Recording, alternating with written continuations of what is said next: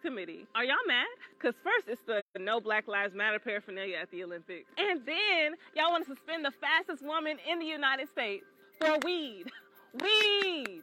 For 30 days, which isn't just enough time for her to make it to her event. But because THC was found in her systems during the Olympic trials, her skulls are now null and void and she can no longer participate in that event. It's almost as if black women don't get to be human.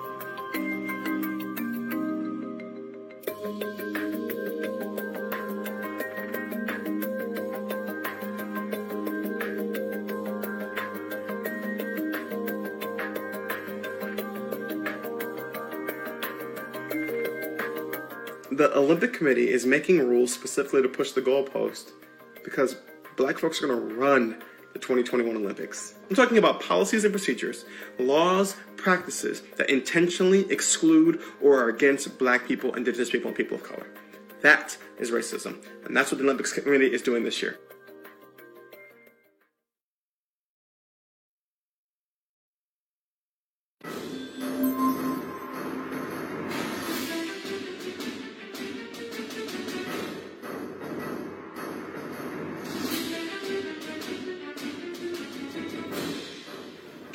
1994, en la cúspide de la crisis soviética que obligó a dejar en el desamparo económico a Cuba, decenas de miles de cubanos marcharon por el gran malecón de La Habana para exigir alimento y medicinas. A ese episodio, que se le conoce como el maleconazo, el entonces presidente Fidel Castro le dio una singular salida a la más grave crisis desde que asumió el poder en 1959. Quien no esté contento con la revolución, que se vaya de la isla, decretó, y emergió así la llamada crisis de los balseros. Decenas de miles de cubanos se lanzaron en frágiles balsas a la mar, buscando asilo en los Estados Unidos. La política norteamericana de pies secos, pies mojados, deportaba a Cuba a quienes eran sorprendidos en alta mar y les otorgaba asilo a quienes alcanzaban las playas de la Florida. La historia vuelve a repetirse, solo que ahora tiene un mortal ingrediente. El COVID que azota la isla y que además de cobrar miles de vidas, colapsó ya el turismo, que es su principal ingreso de divisas después de las remesas. Hoy, los niveles de vida en Cuba están en mínimos que son intolerables. Ya no se trata solo de saciar el hambre, que ya de sí es mucho decir y es suficiente para acabar con un gobierno, sino de ver con impotencia cómo la nación que exportaba médicos, que se preciaba de tener un sistema de salud universal ejemplar, se ve rebasada e impotente para contener la sombra de las miles de muertes por la pandemia. Esta es la primera gran crisis en la que el apellido Castro no está al frente de la línea de batalla y las dudas sobre las capacidades del presidente Miguel Díaz Canel para resolver la crisis alimentaria, sanitaria, energética y monetaria se ponen en relieve. Pero además de la pandemia, un nuevo ingrediente que no existía en 1994, el Internet y las redes sociales, eleva el descontento popular a niveles de una indignación nunca vista. Ya no es suficiente el discurso anti-yankee repudiando el embargo o la demagogia de la defensa a ultranza de una ideología aplicada en un fallido gobierno de 62 años, incapaz de crear prosperidad, sino incluso de satisfacer el hambre de su pueblo. Los cubanos de hoy pueden asomarse al mundo a través de sus dispositivos móviles. Nosotros no colonizábamos, nosotros lo que hacíamos es tener una España más grande. Y qué pésimo papel hacía José Luis Rodríguez Zapatero, defendiendo al ALBA, al Ecuador, a Bolivia, a Argentina cuando nos insultaban, nos expropiaban empresas, nos ridiculizaban. Está ahí en una cumbre iberoamericana con varios jefes de Estado que le han pedido a España, a la madre patria, como dicen ellos, no vaya a ser que nos tilden de invasores, no, la madre patria es como nos llaman, en Colombia, en Argentina, en Chile, y lo dicen con cariño además. Yo siempre cito la Constitución de 1812, la PEPA, cuando dice los españoles de ambos hemisferios, fuimos la primera nación que venía de un imperio que llamábamos españoles a aquellos que formaron parte de las colonias. Nosotros no colonizábamos, nosotros lo que hacíamos es tener una España más grande y después de las independencias hemos seguido teniendo una relación excelente con las repúblicas iberoamericanas. Excelente. Y hemos sido.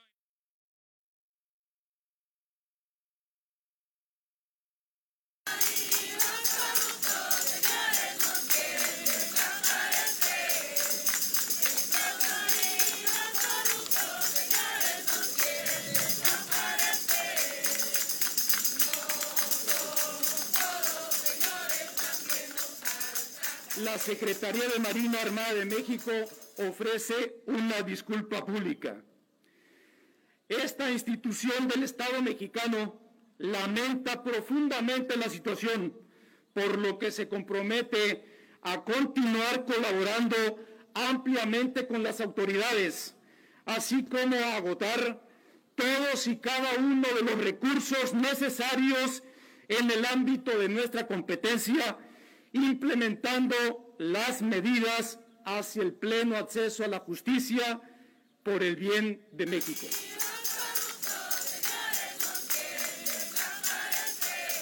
Este es, sin lugar a dudas, un acto de gran trascendencia, no solo para las familias de que fueron víctimas de la desaparición de sus seres queridos, sino para todo el país. El Estado mexicano, hoy a través del contramirante Lobato, ha transmitido un mensaje irrefutable.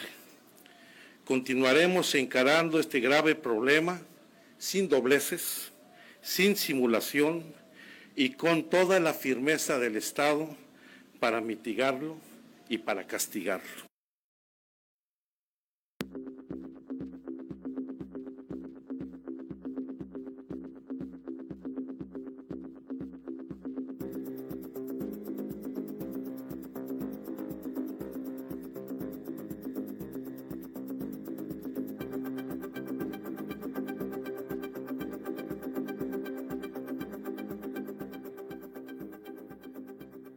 Porque estamos protestando para que a todos nuestros compañeros les devuelvan sus ahorros acumulados en la subcuenta de cesantía y vejez.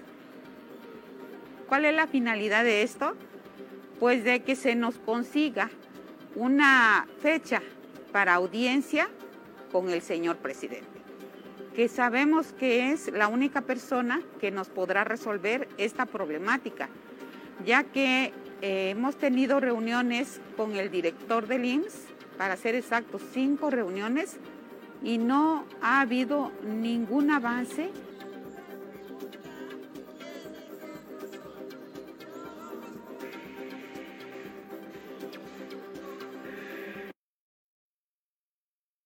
No he hablado con él ni hablo con nadie, sencillamente y eso ya no existe. Ya ahora todos tienen posibilidad, de acuerdo a lo que establece la Constitución. ¿Y qué le recomendaría en este caso cuando son pues funcionarios? que todos este, tienen el derecho, como lo establece la Constitución, a votar y a ser votados. Todos los ciudadanos. Pero algún Ya no hay conflicto- tapados. ¿Algún conflicto en el ejercicio de la función y luego hacer política? No, no, no, no. Este, desde luego están cumpliendo todos con su responsabilidad, que es lo principal, servir al pueblo. Pero pues este, ahí están trabajando en sus tareas, en sus funciones, lo están haciendo muy bien todos. Y ya en su momento, pues con el procedimiento democrático que elijan los partidos, pues se tiene que decidir. Entonces, eh, todos los que quieran participar, mujeres y hombres, están en su derecho y ya dejar en el pasado esas prácticas del tapadismo, eh, la designación, el dedo, el dedo, este, o aquellas frases, ¿no? Célebres, legendarias.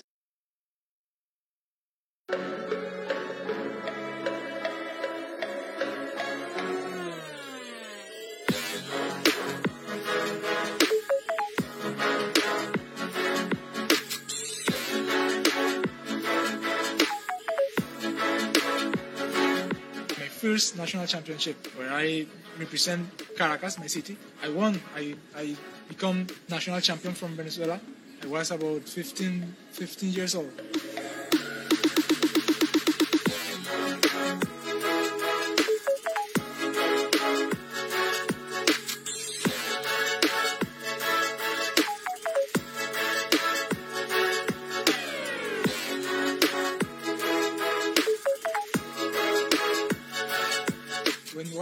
Was mixing concrete, I was thinking how that would help me in my boxing career.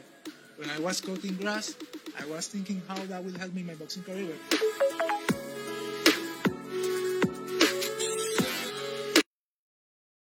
Ya estamos aquí, arrancamos Factor Radio esta mañana cuando son las 9, 9.35 de la mañana de manera puntual. Usted y yo tenemos una cita y aquí estamos comprometidos para dilucidar, para analizar, para resolver a nuestro criterio qué es lo que está pasando en Puebla, en México y en el mundo. Gracias a la Internet, a diferencia de Cuba, hoy podemos disfrutar de esta extraordinaria posibilidad de llegar al mundo. Y desde Puebla, Polo de Lara le saluda cordialmente al mando de Dirección General de Factor Radio y de Espiral Comunicaciones con un gran equipazo que me acompaña todas las mañanas. La pregunta es, ¿cómo para qué ahorita hacer destapes desde Palacio Nacional? Teniendo tantos problemas en México, la pandemia, la economía, muertos todos los días en diferentes partes del país, con una Guardia Nacional que no resuelve, no resuelve absolutamente nada, con un ejército que no lo vemos, con una marina que no atrapa a nadie. Hoy tenemos graves problemas en México. ¿Es distractor? Esa es la pregunta. Los destapes de Andrés Manuel López Obrador, el líder moral del partido Morena, son distractores para que no nos demos cuenta de la realidad en México. Deme su opinión y arrancamos el programa. Voy al primer enlace de esta mañana con mi querido amigo Raúl Castillo. ¿Cómo te va, Raúl? Buen día. Julio, buen día, a la orden. Pues ahí está el primer tema. ¿No estás tú a punto de destaparte? pues sí, que, que, mira, la verdad es que de repente tú acabas de decir, y yo sí siento con mucha claridad, con demasiada claridad, como pocas cosas se ven en este sexenio, pues es un distractor absoluto, ¿no? Eh, lamentablemente, como dices, simplemente para empañar y para tratar de evadir la gran problemática que estamos viviendo los mexicanos, que tú con tres, cuatro, cinco frases describes con una gran, eh, pues con una gran sencillez, pero es con una gran profundidad los problemas que estamos viviendo los mexicanos, Julio. Cortina de humo, Raúl. Sí, por supuesto. Este, cortina y barda y este, no, bueno, muro. Lo, lo, que sea, porque sí, está terrible esto. De, o sea, no, nos meten a una dinámica cuando repito, reitero, y como tú mismo dices, y la pandemia, pa, y los muertos de todos los días, el narcoestado que ya, no, ya bueno. tiene su sede en Aguilillas. Entonces, ¿de qué se trata? A ver, distractor, brutal, absoluto, y qué lamentable, Julio, que no se enfrenten los problemas. Ahora, este, a mí lo que me llama poderosamente la atención, Raúl, y pues tú y yo lo vivimos, hay que aceptarlo. Efectivamente, eh, el PRI pues manejaba su sistema del tapado, tú y yo lo vivimos con toda intensidad. La última fue aquella, pues aquella pasarela en donde estaban Bartlett y quién más estaba, déjame recuerdo, Roque Villanueva, Francisco Labastida Ochoa y no recuerdo quién más. En Madrazo creo, ¿no? ¿Quién, perdón? Madrazo creo. No, no, no, esa fue posterior. La ah, anterior fue Bartlett, Roque Villanueva, este Francisco Labastida, que finalmente fue el candidato del PRI a la presidencia de la República y que perdió estrepitosamente con Chente Fox. Ese era el estilo del PRI. Pero ahora lo que me llama la atención, Raúl, es que dice Andrés Manuel López Obrador, y me refiero a él en esta ocasión, no como presidente, porque no está actuando como presidente, dice que ya se acabó el dedazo, pero él es el destapador de las corcholatas. Ya no entendí, Raúl.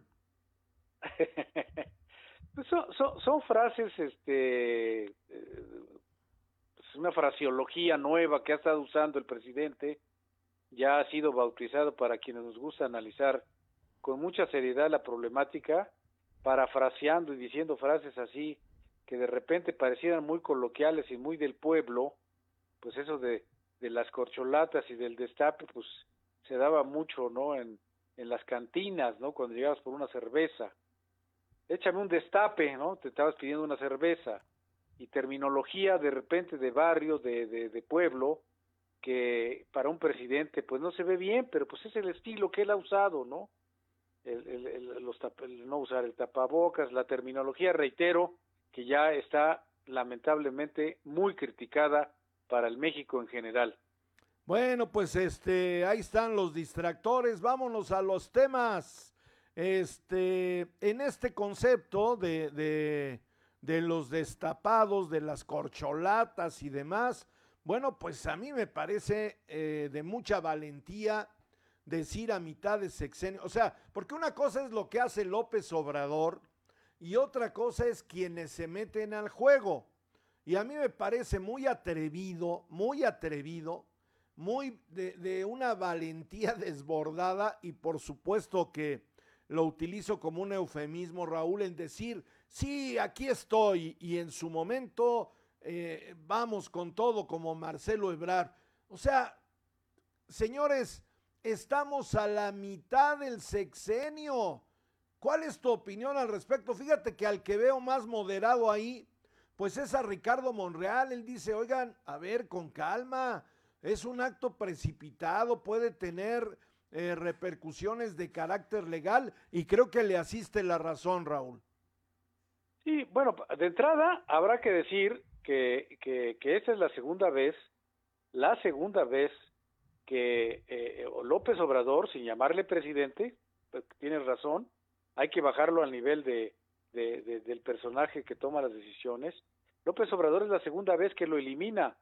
La primera vez cuando realmente le tocaba ser a él, en lugar de la en el lugar que hoy tiene, pues de alguna manera él modifica y lo quita, y ahorita, de los cuatro que destapa, no lo menciona él. Entonces, yo sí creo que es una guerra intestina y que lamentablemente nos llevan a todos en las patas de los caballos, a todo el país, porque los pleitos de arriba repercuten con los de abajo. Ese es el gran problema de nuestro México y de nuestro sistema político mexicano, que, arrastra a muchos inocentes en este tipo de circunstancias. Y este es el caso. Aquí lo grave y lo preocupante es, ya otros analistas, seguramente los has escuchado, Julio, han dicho que es muy precipitado, los aventó al ruedo y bueno, pues dijera el, el, compañero del barrio, ya se empezaron a madrear y entonces esto no, esto no va a durar, no van a aguantar, es mucha presión, es demasiado prioritario destapar a sus cuatro supuestos gallos cuando realmente son dos. Y dos que ya ante los resultados electorales, el propio López Obrador se da cuenta que salieron muy, muy desgastados, tanto uno como otro.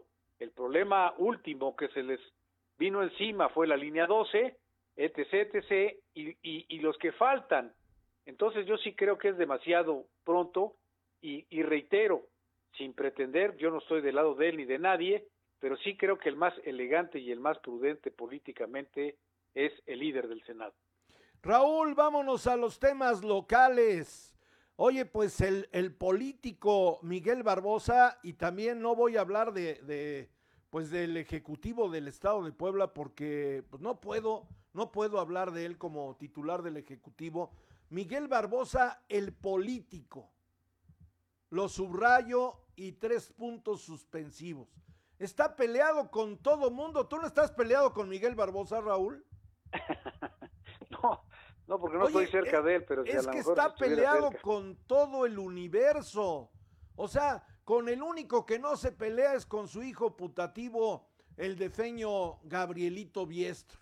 Y eso pero, quién sabe. ¿eh? Bueno, y eso quién sabe. Pero oye, está peleado con todo mundo. Ahora abre frente contra Luis Ernesto Derbez en un tema que, a ver, Raúl, ¿qué tiene que ver el gobierno del Estado con una institución particular como es la Universidad de las Américas? Y ahora se le va la yugular a Derbez y dice que regrese los 750 millones de pesos que andan ahí perdidos. ¿Tu opinión, Raúl?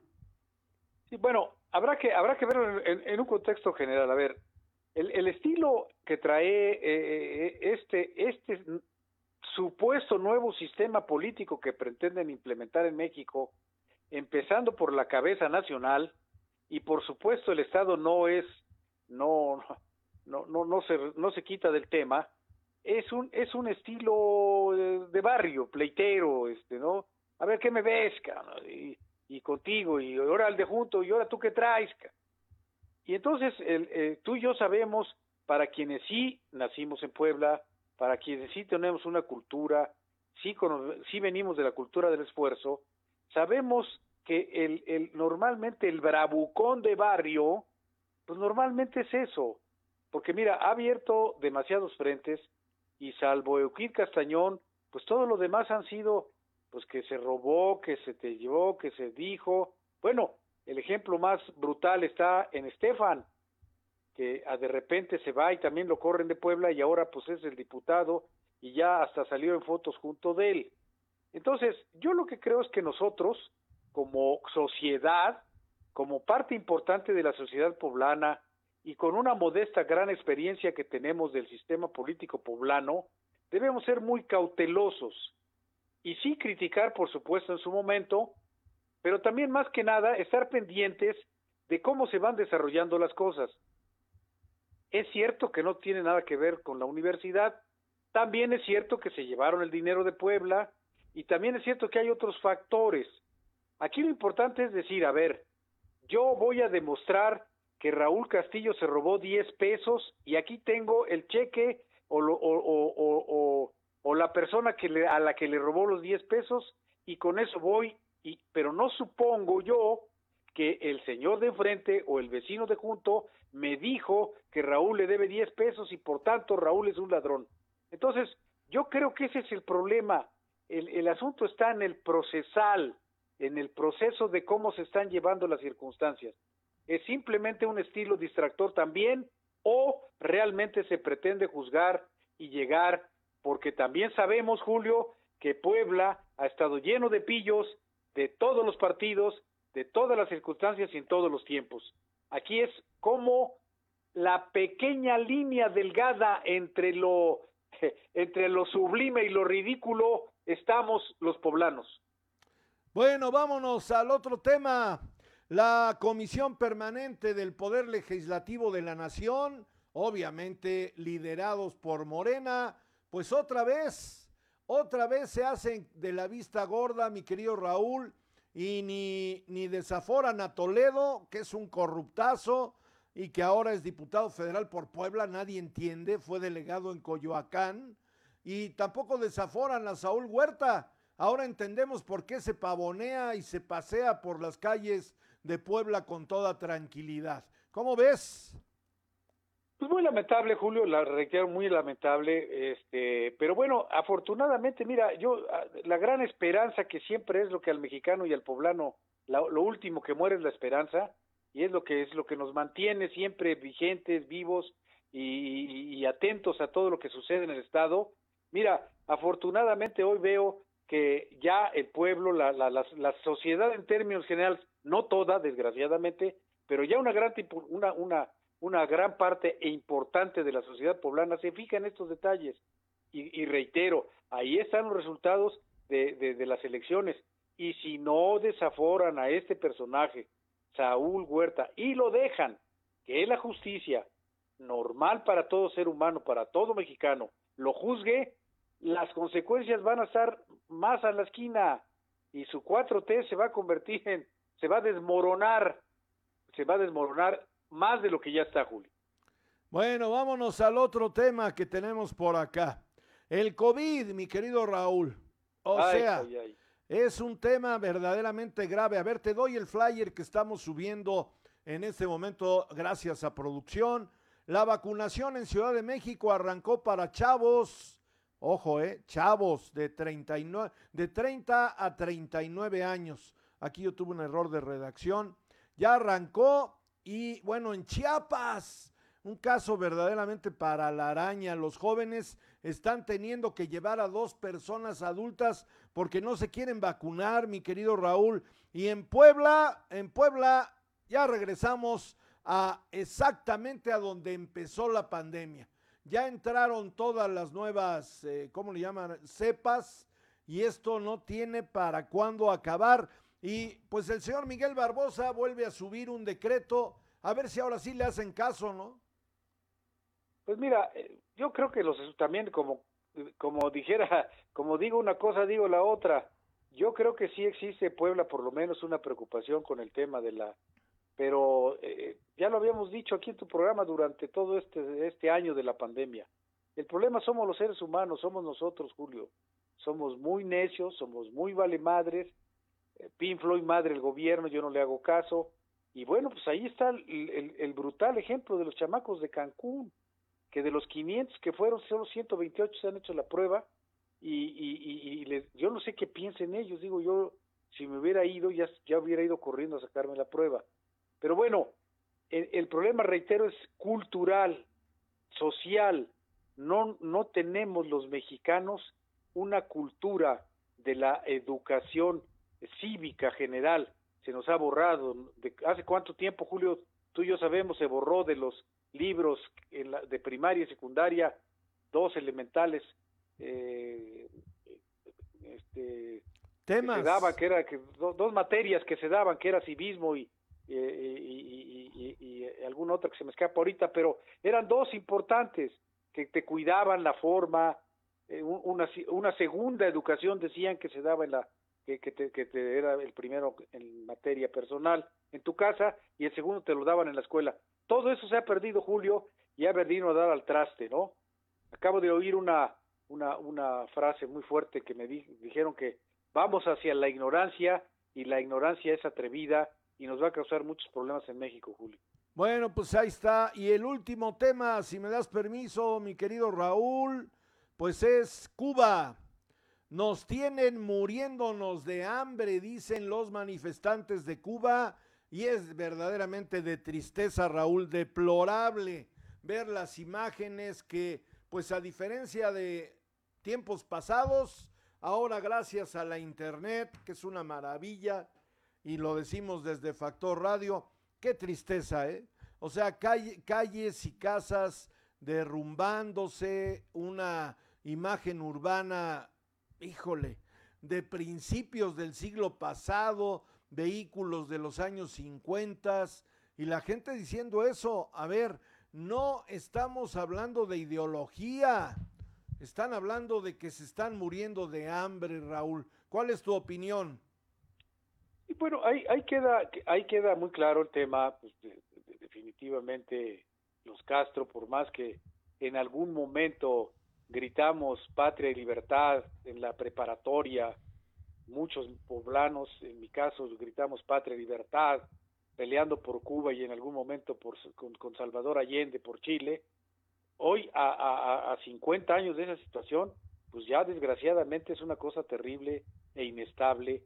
Yo no sé si alguna vez tú fuiste a Cuba, pero, pero sí era terrible llegar al centro y ver destrozado el, el centro histórico teóricamente de un país que se decía y se presumió de, de, ser, de ser un, un, Estado y un país libre.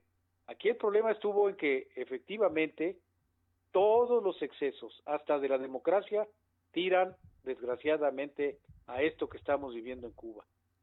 Lo más grave es y preocupante es a esta youtuber o no sé quién detuvieron y ya la van a juzgar con unos delitos que solo en la cabeza de Cuba existen y ya de, de hace creo que 20 años o 30 esos delitos ya no existen en ninguna parte del mundo y la van a juzgar por eso. Pero bueno, aquí lo grave, reitero, es eso. Ojalá, ojalá entiendan las nuevas autoridades que yo pensé que al morir Fidel y al quedar el hermano Raúl se iba a dar un cambio realmente y no, pues la verdad es que hoy lo estamos viendo que no, siguen.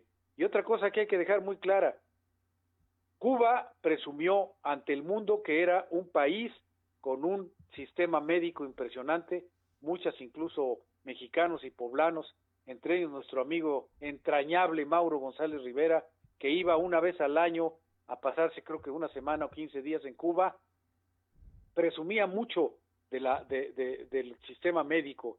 Por ahí se trajeron algunas medicinas para los poblanos, etcétera, etcétera, pero hoy vemos que la pandemia, hasta el más pintado, no sabemos, y, te diré una frase que me acaba de decir un, un líder, dice, la cepa con C, cepa con S. Bueno, pues ahí está. Gracias, mi querido Raúl, te mando un abrazo.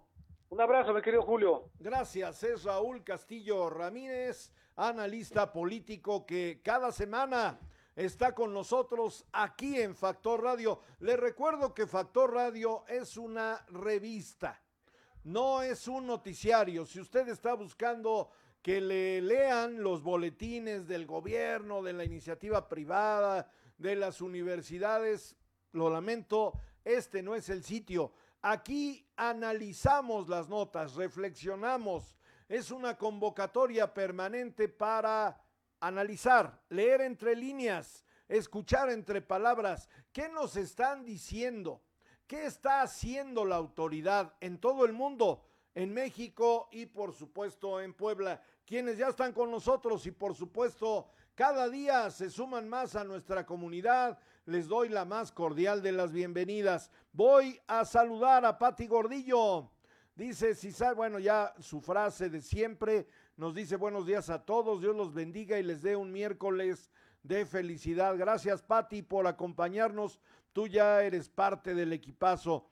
Dice, qué vergüenza, como dice Raúl Castillo, que este gobierno solo se dedique a hacer teatro de burlesque bolas, señalándose unos a otros sus delitos, pero no hay pruebas para sustentarlos, aunque sí existan, pero no se atreven a presentarlas. Es mejor nada más exhibirlos. ¿Y con eso qué? ¿Qué se gana? Que se haga el ridículo, pero no favorecen en nada. Si tú acusas a alguien de un delito, demuéstralo y haz todo para que los encarcelen. Pues sí, coincido contigo, mi querida Patti, pero es puro choro, esa es la realidad. O sea, no hay nada sustentado, hombre, esa es la realidad. Montserrat Flores me dice buen miércoles a darle con todo por la grandeza de Puebla. Qué gusto, Monse. Te mando un abrazo grandote. Lourdes Vergara Verdejo dice, tienes toda la razón. Gracias, Lulú. En relación a la pandemia, no todos nos estamos cuidando y siguen reuniones, fiestas, graduaciones y puede pasar lo de Cancún, por supuesto. Claro que sí, Lulú, hay que invitar a la gente, hay que cuidarnos e invitar a nuestra gente cercana que lo hagan. Y quienes tenemos la responsabilidad de un medio de comunicación como Factor Radio, vamos a seguir en el empeño, ¿eh? Hay que cuidarse, si no tiene nada que hacer, quédese en su casita, hombre. Seguimos en pandemia, es muy delicado. Mira, nada más te voy a dar un dato. Vas a ver la repercusión producto de la final de la Eurocopa. Vas a ver. Vas a ver qué grave. Y, lo vamos a ver aquí en Puebla también porque no nos hemos cuidado. Ojalá y el gobierno de Puebla, lo dudo mucho, ¿eh? Lo dudo mucho, pero ojalá tanto, no, la, señora esta Lucía Gil, o no sé cómo se llama, la secretaria de gobierno pasa un reporte, se llama, ¿no? Eh, de Querétaro, no sé de dónde es, de Veracruz la señora, pero bueno, es secretaria de gobierno en Puebla. Nos pasa un reporte de todos los muertos migrantes. Yo espero que la Secretaría de Gobierno en el estado de Puebla de verdad esté pendiente de quienes llegan al aeropuerto de Huejotzingo y los encapsulen y hagan pruebas en caso de que esto se dé. Pero te digo algo, mi querida Lourdes, no lo creo. Dice Lourdes Vergara, todos los, tienes razón, los destapes de candidatos a la presidencia de la República es prematuro. Pues es una cortina de un hombre, para que no nos demos cuenta de la realidad que desafortunadamente estamos viviendo. Mi querido Javier Cruz me dice, para que AMLO y otros se están destapando para ser presidente de México, solo son distractores por la grandeza de Puebla. Y anda por acá mi querido Bertín Flores Torres. Gracias, de nueva cuenta te recuperamos. Voy a ir al primero de la mañana.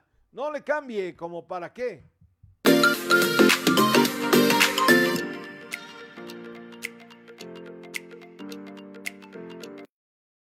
Medio kilo de chile jalapeño. Medio kilo de tomate. Un kilo de cebolla. 385 pesos con envío a domicilio incluido. Pide tus despensas al WhatsApp. 22 23 79 0101 o al 55 81 33 21 76. Comerciantes de mayoría y menudeo. Central de Abasto Puebla.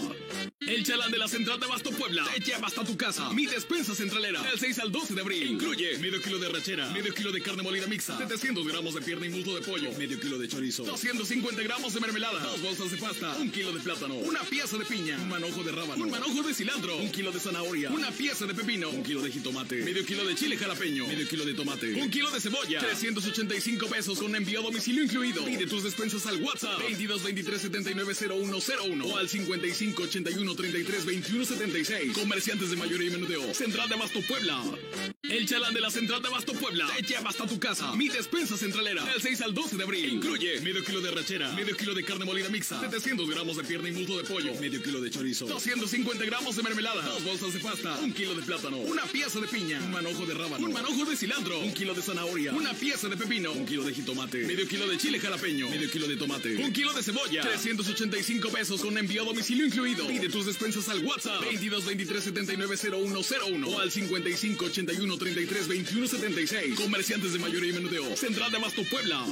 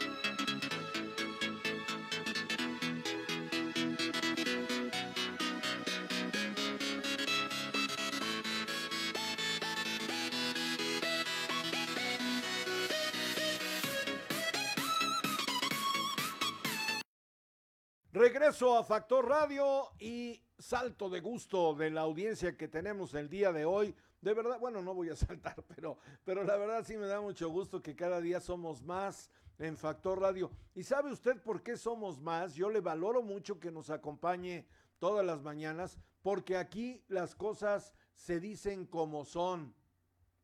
Los que están a favor de López Obrador, los que están a favor de Morena, los que están en contra, los que están a favor de Biden, los que están con el, el, el, naranja, con el señor Trump, todos, todos cabemos en Factor Radio y todos tienen el respeto absoluto a su derecho de expresión. ¿Y saben dónde se vive eso? Chéquelo. Nomás busque usted los medios de comunicación en Puebla. Ahí se la dejo. Y en ese contexto me da mucho gusto saludar a, quien sí sabe de periodismo, a mi querido Adolfo Flores Fragoso. ¿Cómo estás, Adolfo? Buen día. Muy buenos días. Pues bien lo has dicho, no podemos hacer eh, análisis, críticas al vapor, ni mucho menos sin información. Fíjate que ayer por la noche tuve una charla muy interesante con un colega periodista de los Estados Unidos, donde hablábamos precisamente de lo que tú estás comentando, que desafortunadamente ahora hay más desinformación que información. Y ya cualquiera opina, ya cualquiera hace evaluaciones, ya cualquiera hace análisis, etcétera, etcétera, pero sin fuentes. Eh, tú lo sabes, en recientes meses, después de que me recuperé del coronavirus, pues eh, retomamos el asunto de la producción de Poblanía, que por cierto ahora ya la tenemos en TikTok, en TikTok, Poblanía Slow TV, donde estamos produciendo videos y donde estamos precisamente estableciendo parámetros y comparaciones de la historia de nuestra ciudad a partir de documentos reales, de fuentes reales, de libros reales, etcétera, etcétera. A tal grado que hasta nos hemos equivocado. De hecho, ayer tuve que publicar una disculpa por un malentendido que se dio con una calle. En este sentido, estoy hablando en este día porque debemos en ocasiones ser también eh, mm, humildes en nuestro trabajo y reconocer cuando cometemos un error, una equivocación. ¿Por qué sale este, este comentario?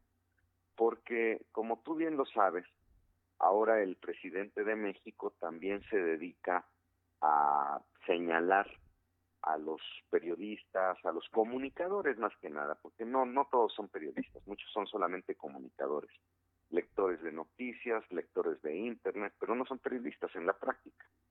Y se ha dedicado en los últimos días, a través de una sección que tiene en su mañanera, a señalar precisamente a aquellos que están mintiendo, que están eh, publicando notas falsas. La pregunta que me han hecho es, ¿es bueno? ¿Es malo? ¿Tiene razón o no tiene razón? Yo, mi, mi opinión personal como reportero, que no periodista, como reportero, es que sí y no tiene razón. Por un lado... A ver, a ver, a ver, a ver, ¿cómo, Adolfo? Perdóname. No te escuché, perdón. perdón que te interrumpa, es que no entendí. ¿Sí y no? Sí y no. Y, voy a dar una explicación. A ver, te escuchamos.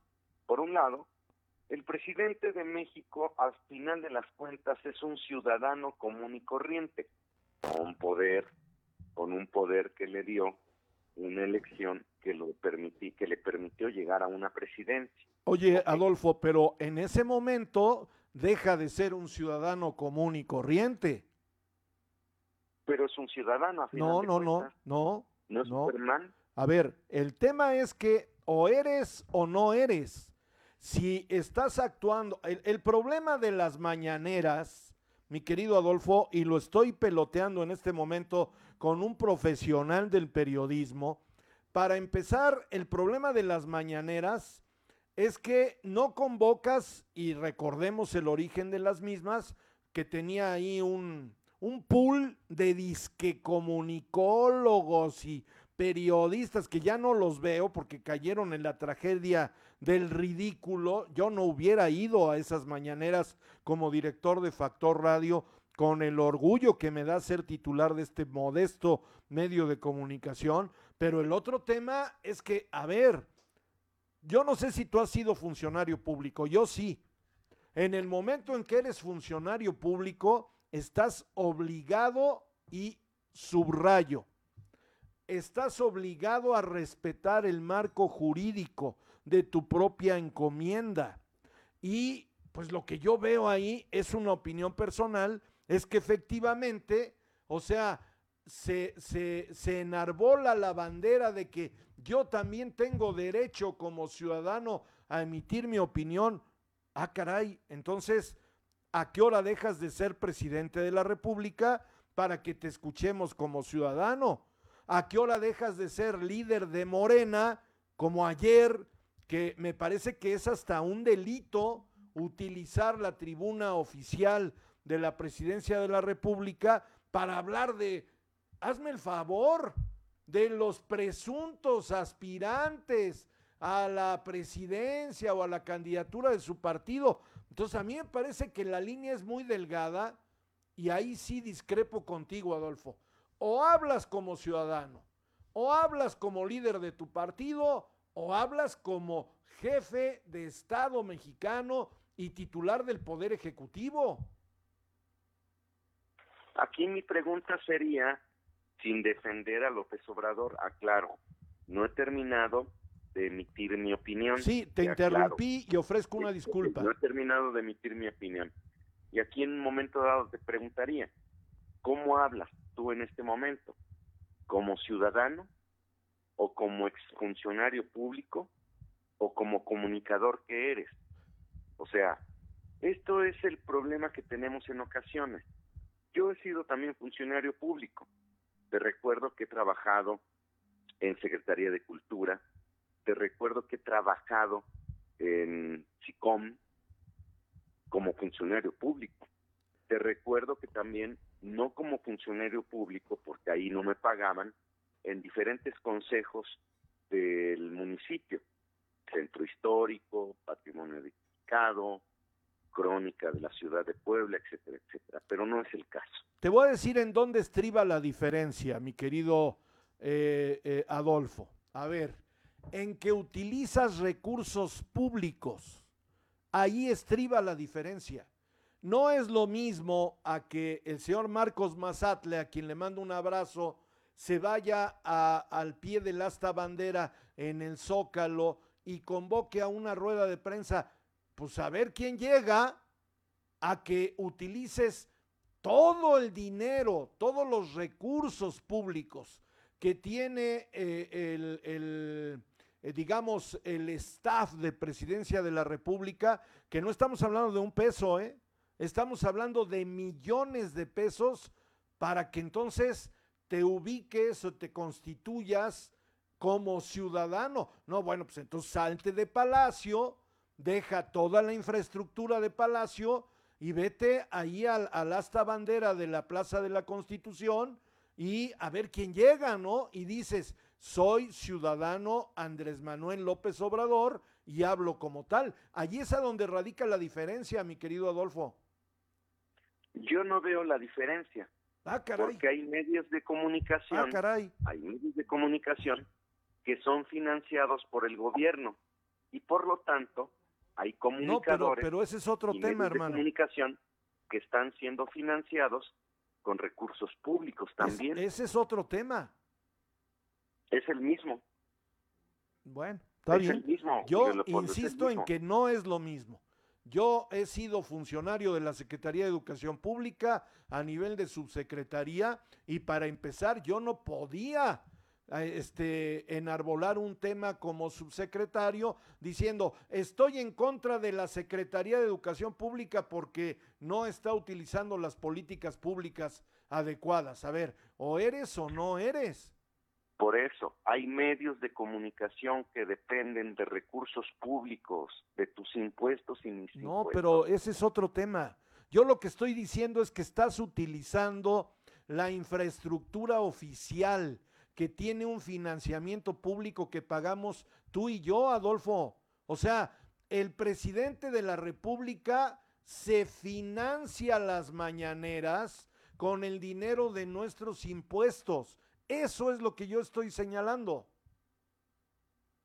Bueno, finalmente yo no, en su momento lo platiqué en tu programa, yo no estaba de acuerdo tampoco en que mis impuestos fueran a pagar, a, a parar en el sueldo o la comisión económica, que ya no lo es comisión, ya ahora es capitalista, de un Javier López Díaz, de un periódico como Síntesis, ahí van a parar mis, mis impuestos, así de sencillo, o sea, es lo mismo.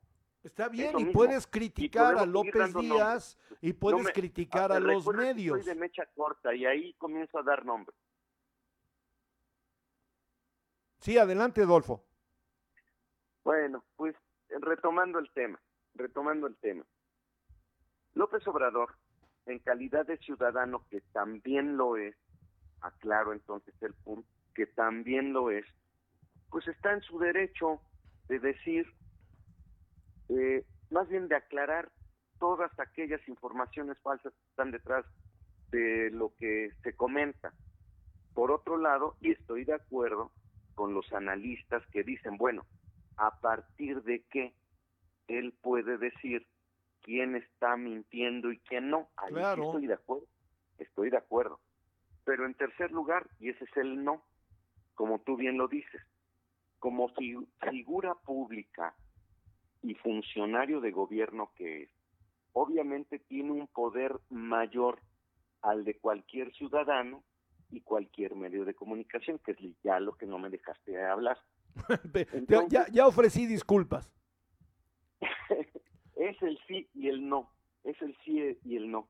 O sea, obvio, si te están denostando, si te están eh, eh, exhibiendo con noticias falsas que circulan como no te imaginas y que en su momento yo lo eh, publiqué en un diario poblano, donde detrás de todas las manifestaciones públicas, periodísticas, en contra de López Obrador, está el Grupo Monterrey, está Claudio X González, está una cantidad de gente impresionante que se está viendo afectada porque en este momento ya no tiene la bendición del gobierno federal. Sí, está también Salinas Pliego, que bueno, va este, en la embarcación de la 4T y que hoy tiene la concesión de televisión azteca.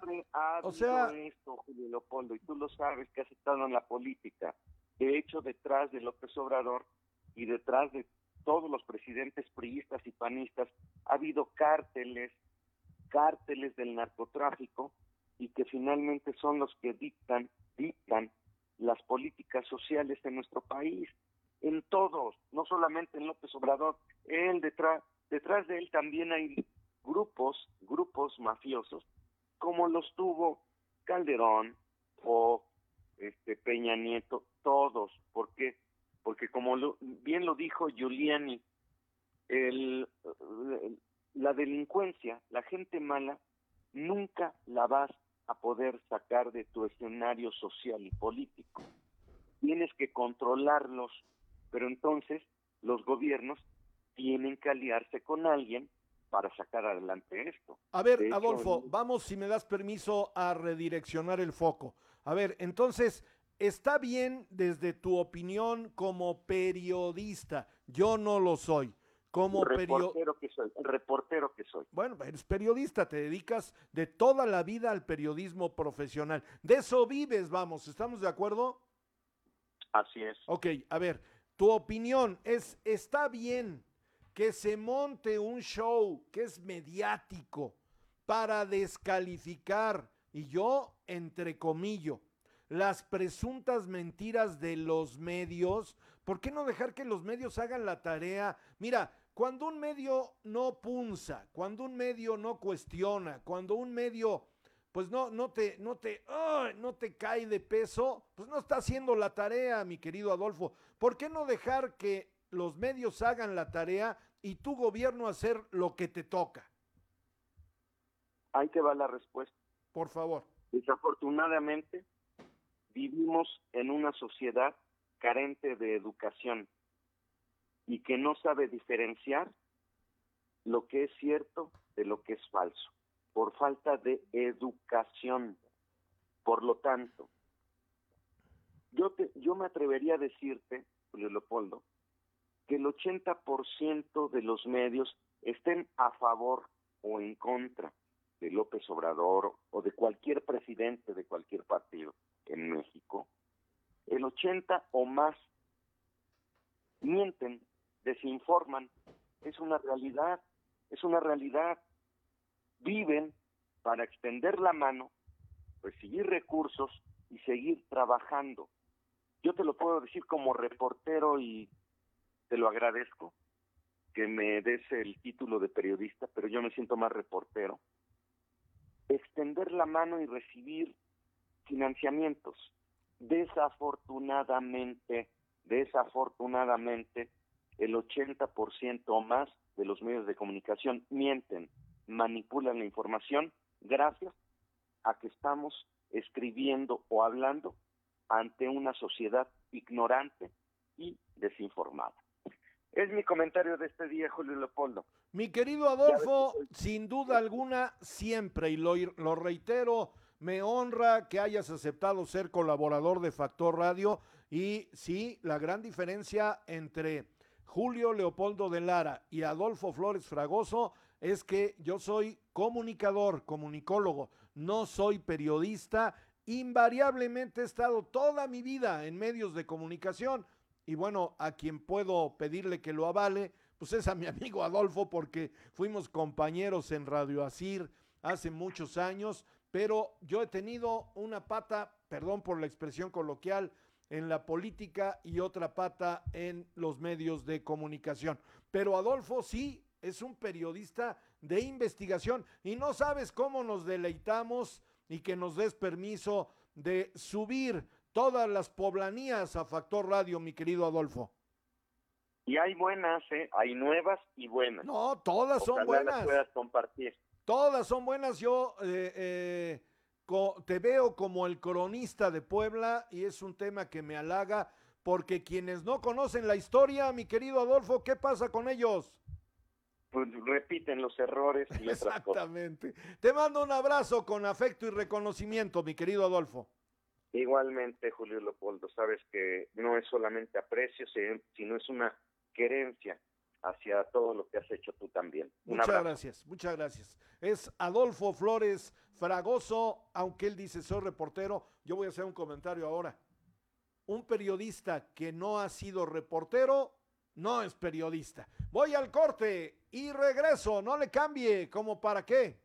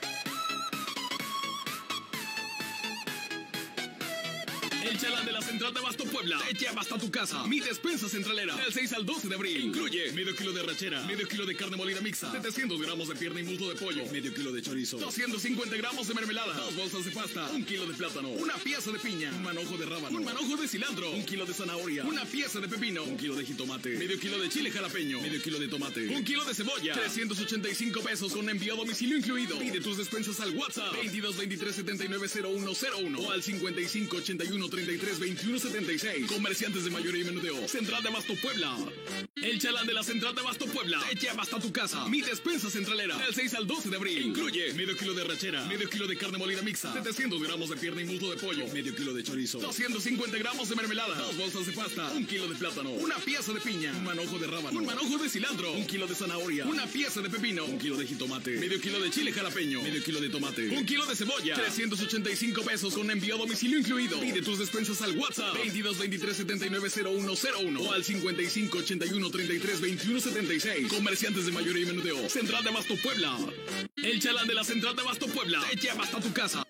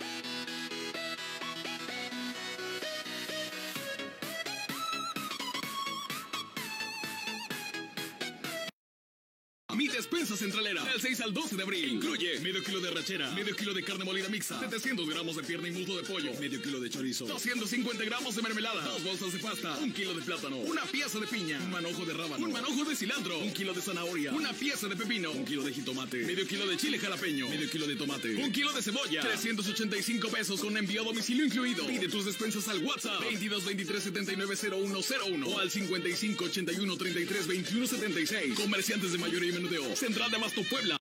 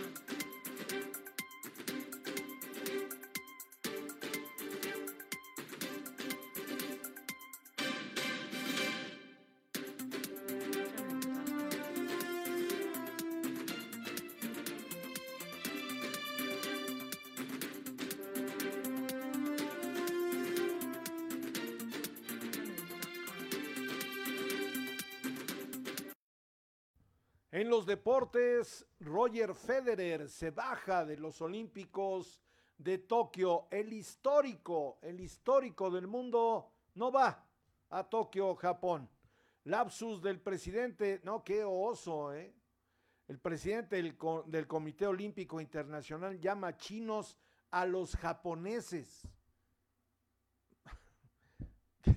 ¿Qué le digo?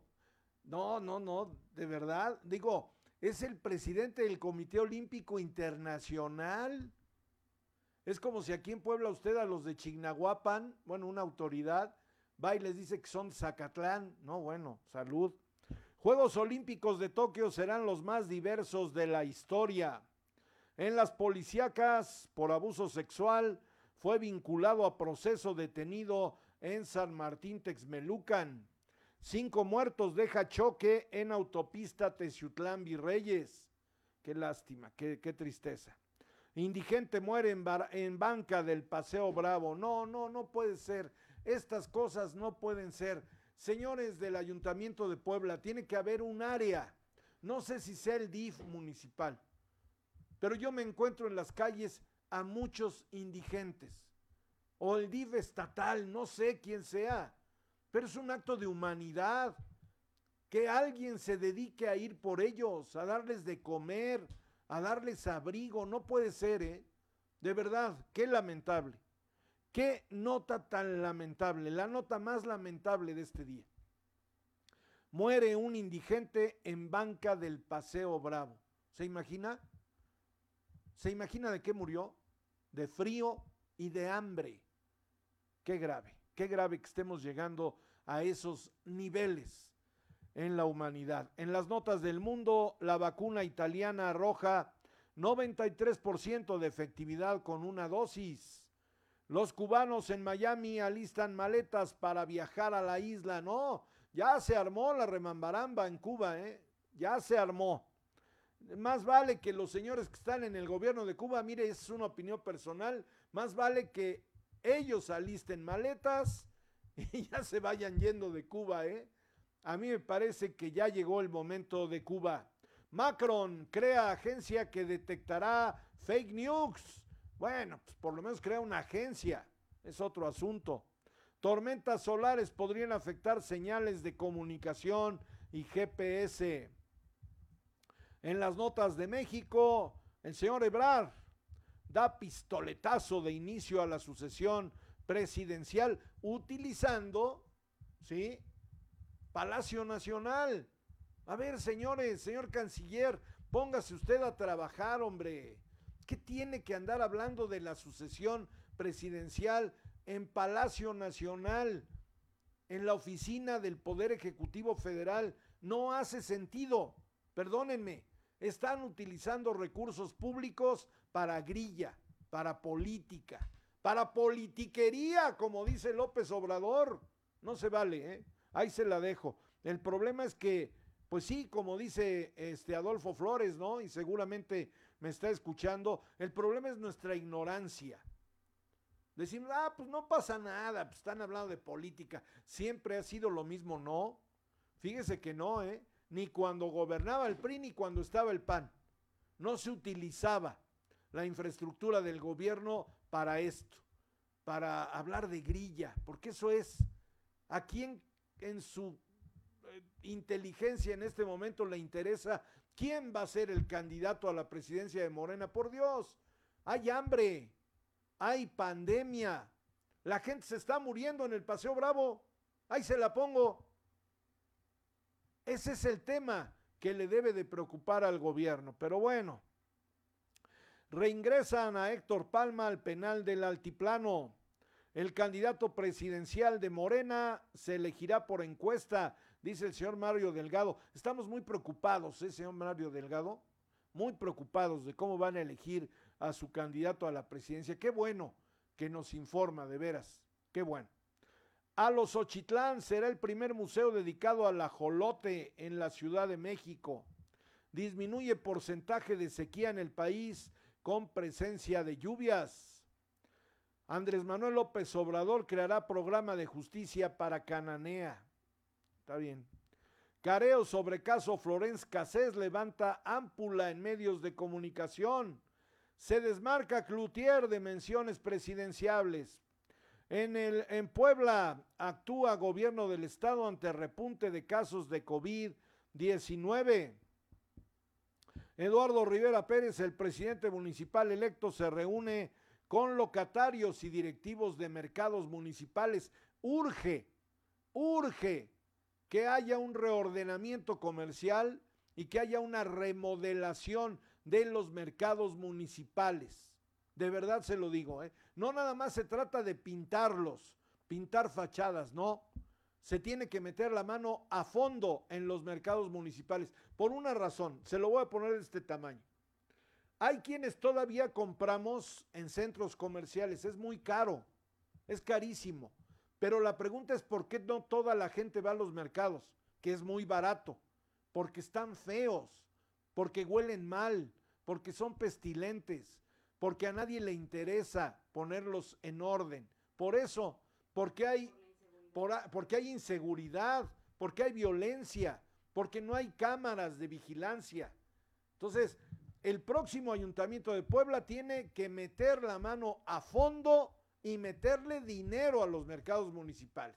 Ahí se la dejo. Qué bueno que Eduardo Rivera se siente con los líderes de los mercados sin restricciones en el servicio de transporte privado, dice la Secretaría de Gobierno. Por cierto, hace unos días dimos a conocer una nota de que dijo, ¿no? El señor Barbosa, que ahora sí van con todo al reordenamiento del transporte público. Yo sigo viendo lo mismo de hace 20 años en el transporte público.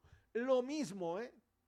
Lo mismo. Cafeteras, que ahora les llaman micros a todas, o combis, no sé cómo les llaman unas verdaderas porquerías del año del caldo. De veras, creo que hasta las llantas van lisas. Y ¿Dónde está la secretaria de movilidad, la señora Bracamonte? Corrieron al anterior, al profesor este Arechiga, lo corrieron a patadas, aunque a mí me cuestionaron compañeros diputados federales de él, que por qué lo había yo tratado tan mal. Dije mentiras, lo corrieron a patadas, mandó Barbosa a la policía a sacarlo, ni siquiera le permitieron sacar sus cosas. Pero a ver, más allá de eso, ¿quién ha puesto orden hoy día en el transporte público? Usted, usted y yo que viajamos en el transporte público, ¿nos sentimos seguros? ¿Nos sentimos bien? ¿Hay un transporte adecuado en la ciudad de Puebla, en el estado de Puebla? Se acabó la corrupción en el transporte público. La realidad es que no es así. El ayuntamiento invierte a favor de la seguridad vial en La Margarita. Pues ya se está despidiendo Claudia Rivera Vivanco de Puebla. La vida son emociones que van acompañadas con cultura, dice el, fraile Martín. Eh, consulta popular acabará con traidores a la patria, dice, eh, bueno, dicen líderes políticos de Puebla. Mire, yo le voy a decir una cosa, la consulta que viene en agosto está bien, pero tiene un tinte político, es propaganda política, hombre. Ni siquiera, a ver, y aquí lo vamos, vamos a hacer una mesa redonda al otro día de la consulta, creo, ¿cuándo es el 1 de agosto, no? El 2 de agosto vamos a hacer una mesa redonda aquí para ver por qué, por qué votó usted en la boleta. Ni siquiera van a venir los nombres de los expresidentes. Pero bueno, hay quienes están muy entusiasmados con el tema de la consulta en donde se va a enjuiciar a todo mundo. Yo quiero ver a ver si de veras van a enjuiciar, porque hablan del pasado. Y el ayer, ayer, ayer, ayer martes, ya es pasado, ¿eh? Quiero ver a ver si van a enjuiciar ahí a Claudia Sheinbaum, a Marcelo Ebrar por lo que pasó con el metro. Yo quiero ver. ¿A qué voy, producción? Voy ahora, qué gusto tenerlo de nuevo. ¿Cómo te haces del rogar, mi querido senador Alejandro Armenta? ¿Cómo te va? Buenos días. Polo, qué gusto saludarte, a tu audiencia, a tu equipo de producción. Siempre muy agradecido porque me permites entrar en tus micrófonos. Créeme que quisiera a veces tener más tiempo para poder atender todas, todas las entrevistas. La, la Comisión de Hacienda es muy demandante, aunque hay receso, aunque hay receso, Polo, cada semana nosotros seguimos trabajando. De hecho, estoy en el Senado, tengo varias reuniones, eh, nosotros estamos preparando lo que será el paquete económico junto con Hacienda para el 2022 y también eh, estamos dando seguimiento a los temas que corresponden con el cambio del secretario de Hacienda y la llegada de Arturo Herrera a lo que será el Banco de México en los próximos en las próximas semanas. Es que, pero estoy a tus órdenes, Polo, con gusto siempre estar en tu programa, con tu audiencia. Gracias, senador Alejandro Armenta. Oye, platícanos, presentaste un libro, ¿de qué se trata?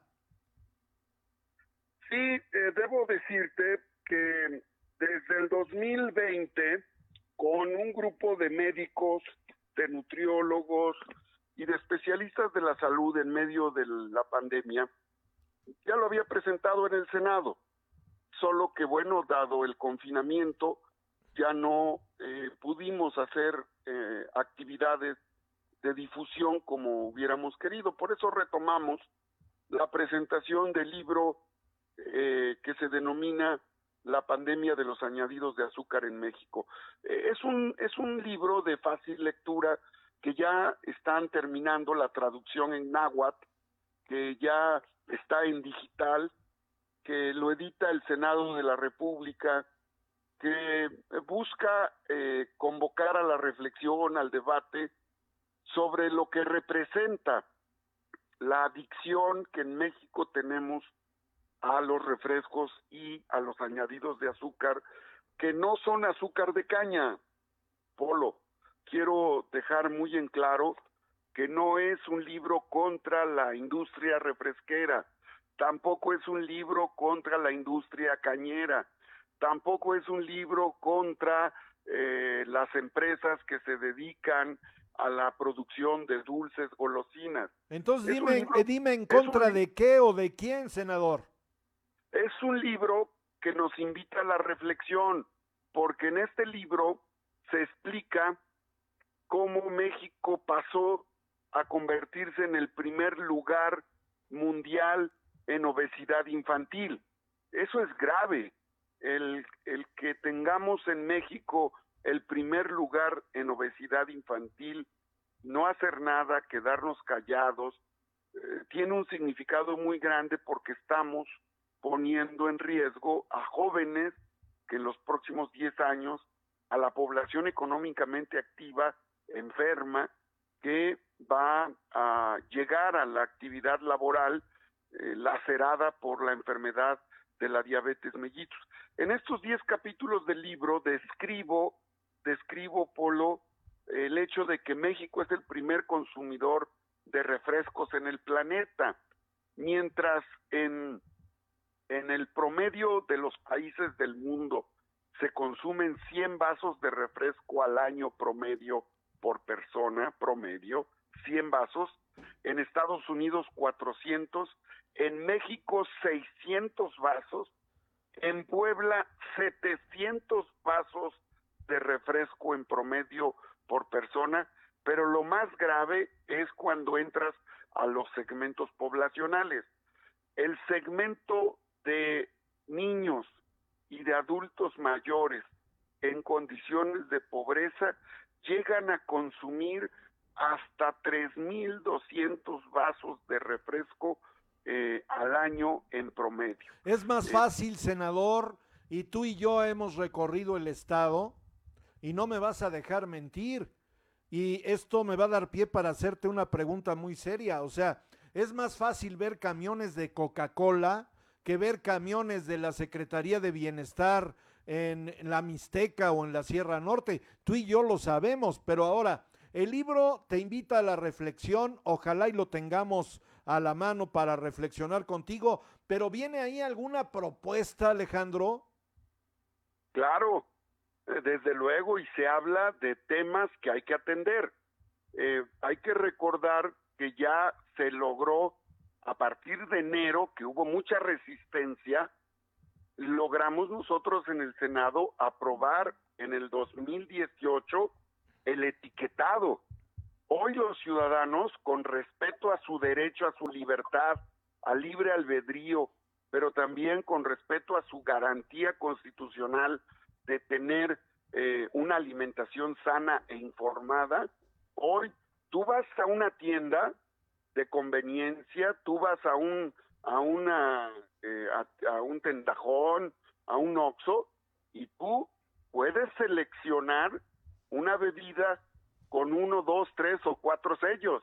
Estos sellos negros que nosotros aprobamos en el Senado que explican alto contenido de sodio, alto contenido de añadidos de azúcar. No sería alto prudente, contenido de no- azúcar. senador, ¿no sería prudente que de la mano de este gran logro y que bueno, hay que darte, hay que darte el crédito, es un tema de la mayor importancia, es un parteaguas, no sería, eh, digamos, como que un tema obligado que la Secretaría de Salud tomara de la mano este tema y, y nos inundara de publicidad y de difusión para que observáramos este etiquetado? Sí, sin duda, y creo que esa es la otra parte que te comento y que comento también en el libro. Por un lado, la regulación, la información, la difusión de lo complejo, lo delicado que representa el, el, el hecho de que tú como ciudadano, en tu derecho a ingerir, a comer, alimentarte en libertad, lo debes de hacer en conciencia, eh, en conciencia. Y en el etiquetado que hoy ya tienen productos, sobre, todo los refrescos, los refrescos, que, te, que en el etiquetado dice contenido de cafeína, eh, no recomendable en menores, alto contenido de eh, añadidos de azúcar, no recomendable en niños. Si una persona, un padre de familia, le da a su hijo el refresco, él está en la libertad de hacerlo, pero también está en la responsabilidad de estar generándole un daño a su hijo. ¿Qué se tiene que hacer? Y eso, eh, el libro que, que estoy presentando invita a esa reflexión. No solamente es un asunto de consumo excesivo de refresco y de añadidos, añadidos endulcorantes, que no es azúcar de caña, son sustancias químicas dañinas al organismo que en el libro describo alteran el sistema inmunológico, afectan con la diabetes mellitus, la hipertensión, el síndrome metabólico. Eh, Polo, debo decirte que otro de los temas que abordo en el libro, en el libro es que México tiene en la diabetes mellitus la segunda causa de muerte. Y hago un análisis comparativo con el COVID. Mientras el COVID lamentablemente ha matado en el ciclo de la pandemia, lamentablemente, a más de 220 mil mexicanos en el ciclo del COVID, la pandemia de los añadidos de azúcar, la diabetes mellitus y las enfermedades correlacionadas con esto matan al año 450 mil mexicanos.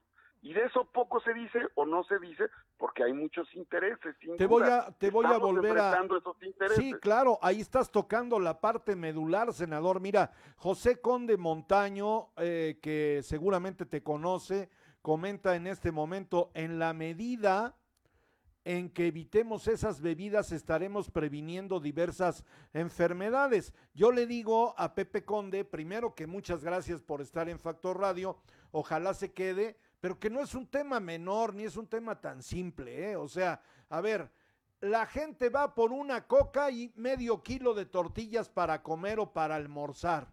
Esa es la realidad de este México que nos ha tocado vivir, senador. Yo pregunto, y la pregunta obligada es, y, reitero, a ver, no tengo por qué echarte porras, aunque eres mi amigo, tú estás haciendo tu trabajo, pero me parece que esto ha sido medular, te lo digo con conocimiento de causa. Yo he tenido sobrepeso toda mi vida. ¿Y sabes en qué momento empecé a bajar de peso? Cuando dejé a un lado la Coca-Cola. O sea, así de simple. Ahora, el tema de, de la ingesta de las colas, es un tema, como bien señalas, gravísimo, es mortal, pero hay quien no lo puede dejar ya, Alejandro, porque es un tema adictivo, adictivo. Y hay lugares en el país, déjame te digo, en donde ni siquiera hay agua potable, pero hay Coca-Cola. Entonces es un tema, yo diría, multifactorial, en donde a mí me parece que el sector salud Perdón, pero no, a muchos funcionarios no les gusta que yo diga cosas en Factor Radio. No está haciendo la tarea, senador. Sin duda, y esto me va a llevar, hoy quiero hacer un compromiso contigo, Polo, y con tu audiencia. Voy a preparar un exhorto a la Secretaría de Salud para que publicite y promocione. Mis abogados de la Comisión de Hacienda me están escuchando porque escuchan tu programa. Saludos. Debo decirte. Y los abogados que trabajan conmigo, que trabajan para Puebla, desde el Senado, van a preparar un exhorto a la Secretaría de Salud para que le dé la máxima publicidad a los etiquetados, los etiquetados que fueron aprobados y que implican que el ciudadano conozca. No se está prohibiendo el consumo, no es la idea, no es atacar a la industria refresquera. En una economía de mercado, el ciudadano no tiene una gama de productos y nosotros en nuestra libertad, en nuestra conciencia, debemos racionalmente hacer uso del consumo de los productos que querramos, pero hablar de que en el promedio del planeta una persona consume 100 vasos de refresco, bueno. 100 vasos al año, no, no, y que en México 3.200 vasos de refresco. No, no, no, no, no. Pues en es, el libro, Polo, es, es hacerte el harakiri, así en de el libro simple. describo hoy, en este día, Polo, en este día, siete de cada diez niños, 70 de cada 100 niños, 700 de cada mil niños que viven en pobreza extrema ya se tomaron un refresco Sí, claro. antes de comer una tortilla. Mira, hasta Hay el toda- propio, hasta el propio presidente de la República ya dijo ahí en la mañanera que eh, le mandaba un aplauso a, a Cristiano Ronaldo, eh, porque la verdad es que hizo lo prudente. A ver, sí vivimos en libertad y en este país, bendito país, tienes libertad hasta para morirte como indigente en el Paseo Bravo, mi querido Alejandro. Ayer un indigente perdió la vida en el Paseo Bravo de Puebla Capital. Pero esa libertad, esa libertad también tiene sus límites. Si tú tienes estudios de derecho como yo y vivimos en un estado de derecho, y este libro que tú presentas, te lo digo en serio, me parece de la mayor importancia. Ojalá sigas recorriendo el estado, pero no solamente para presentar el libro, senador. Yo te pediría como ciudadano que se hicieran mesas de trabajo, de análisis, en donde se involucre a profesores, a líderes sociales, a maestras, a padres de familia, porque tenemos que bajar el tema. ¿Estás de acuerdo conmigo? Así lo estoy, en la parte que a mí me toca, lo estoy haciendo. La Secretaría de Educación también lo voy a comentar. Quiero decirte que estoy buscando a la Secretaria de Educación a nivel federal para invitarla a que difundan y a que continúen con la estrategia de promoción, de promoción de actividades físicas. Tenemos que romper con la inmovilidad tecnológica que tiene postrado a nuestros hijos en el celular o en la computadora y que están rechazando hacer actividades físicas. Eh, hablas correctamente cuando te refieres al aspecto multifactorial, multifactorial que representa la obesidad. Por eso es que, Polo, siete de cada diez personas que han muerto por el COVID no murieron por el- la enfermedad en sí, sino Claro, murieron claro. porque tenían asociados problemas cardíacos, problemas de obesidad, Fueron- pro- problemas de hipertensión, problemas de diabetes mellitus, problemas coronarios. Fueron, fueron, fueron a la COVID, guerra sin escudo y sin espada. en el primer lugar de obesidad infantil y en el segundo lugar de obesidad en adultos mayores y con el, prim- el segundo lugar a nivel mundial con causa de muerte en la diabetes mellitus. Mira, En déjame, el déjame, en senador. Polo, Perdón, déjame, mundo- permíteme, te vuelvo a interrumpir con la Perdón, confianza perdón. que tenemos Sí, contigo. Ya para ir a la parte final, senador Alejandro Armenta. Mira, Miguel AB dice, pues sí, la pandemia destapó todos los problemas de salud y las deficiencias del sector salud del país. Ese es el, el- la médula, ese es el tema medular. Pati Gordillo dice, los van a seguir tomando y consumiendo porque no hay quien verbalmente le diga no debes de tomarlo. Y la pregunta, bueno, aquí ah, Josefina Bonilla te echa porras, dice así es, senador, los productos deben presentar los ingredientes, sí, pero también tiene que haber mayor responsabilidad. Senador, ¿a dónde vas a ir a presentar tu libro, por favor? Esta semana estaré en Tetela de Ocampo eh, atendiendo un tema Bueno, en una jornada de reforestación y la próxima semana me toca la presentación del libro en alguno de los municipios de la región de Teciutlán. En Ciudad Cerdán voy a estar también y lo estoy haciendo también en el canal del Congreso. La próxima semana presento el libro en el canal del Congreso. Vamos a hacer un trabajo de difusión que nos permita sin duda eh, contribuir a esta lucha, este combate que tenemos que dar contra la obesidad, contra la diabetes mellitus y a favor de la salud en México y en Puebla. Alejandro, abrazo, hay, hay quienes dicen en los corrillos políticos que esto ya es campaña. Sí, es una campaña contra la obesidad y es una campaña en contra de la deforestación que ha vivido el planeta. Llevo 26 años sembrando árboles y lo voy a seguir haciendo en ese sentido, Polo. Un abrazo, senador. Muchas gracias. Gracias a ti, cuídate mucho. Es el senador Alejandro Armenta que, bueno, pues el día de hoy nos, to- nos, nos habla, toca un tema, sí, de la mayor importancia. Usted le dice a una persona, deja de tomar Coca-Cola. ¿Y sabe qué le contesta? No, no, no lo voy a hacer. Es adictivo, o sea, está aquí ya adentro. Yo lo viví, con eso le digo todo, o sea, no estoy hablando de un tema lejano, alejado a mi persona. Debes dejar la Coca-Cola así a un lado, que además cuando ya la dejas y la vuelves a tomar, dices, no manches, sabe horrible. Esa es la verdad. Y cuando te das cuenta el daño que le hace a tu cuerpo, pues es muy grave. Así que me parece importante lo que está haciendo el senador Alejandro Armenta presentando este libro, pero como le mencioné yo aquí en el programa, ahora hay que generar ¿no? la sinergia con la Secretaría de Salud, porque yo también, a ver, yo pregunto, ¿quién autoriza que se comercialicen los refrescos? Pues la Secretaría de Salud, ¿no? Eh, hay un organismo ahí, creo que es la COFEPRIS, la que autoriza ahí en la Secretaría de Salud.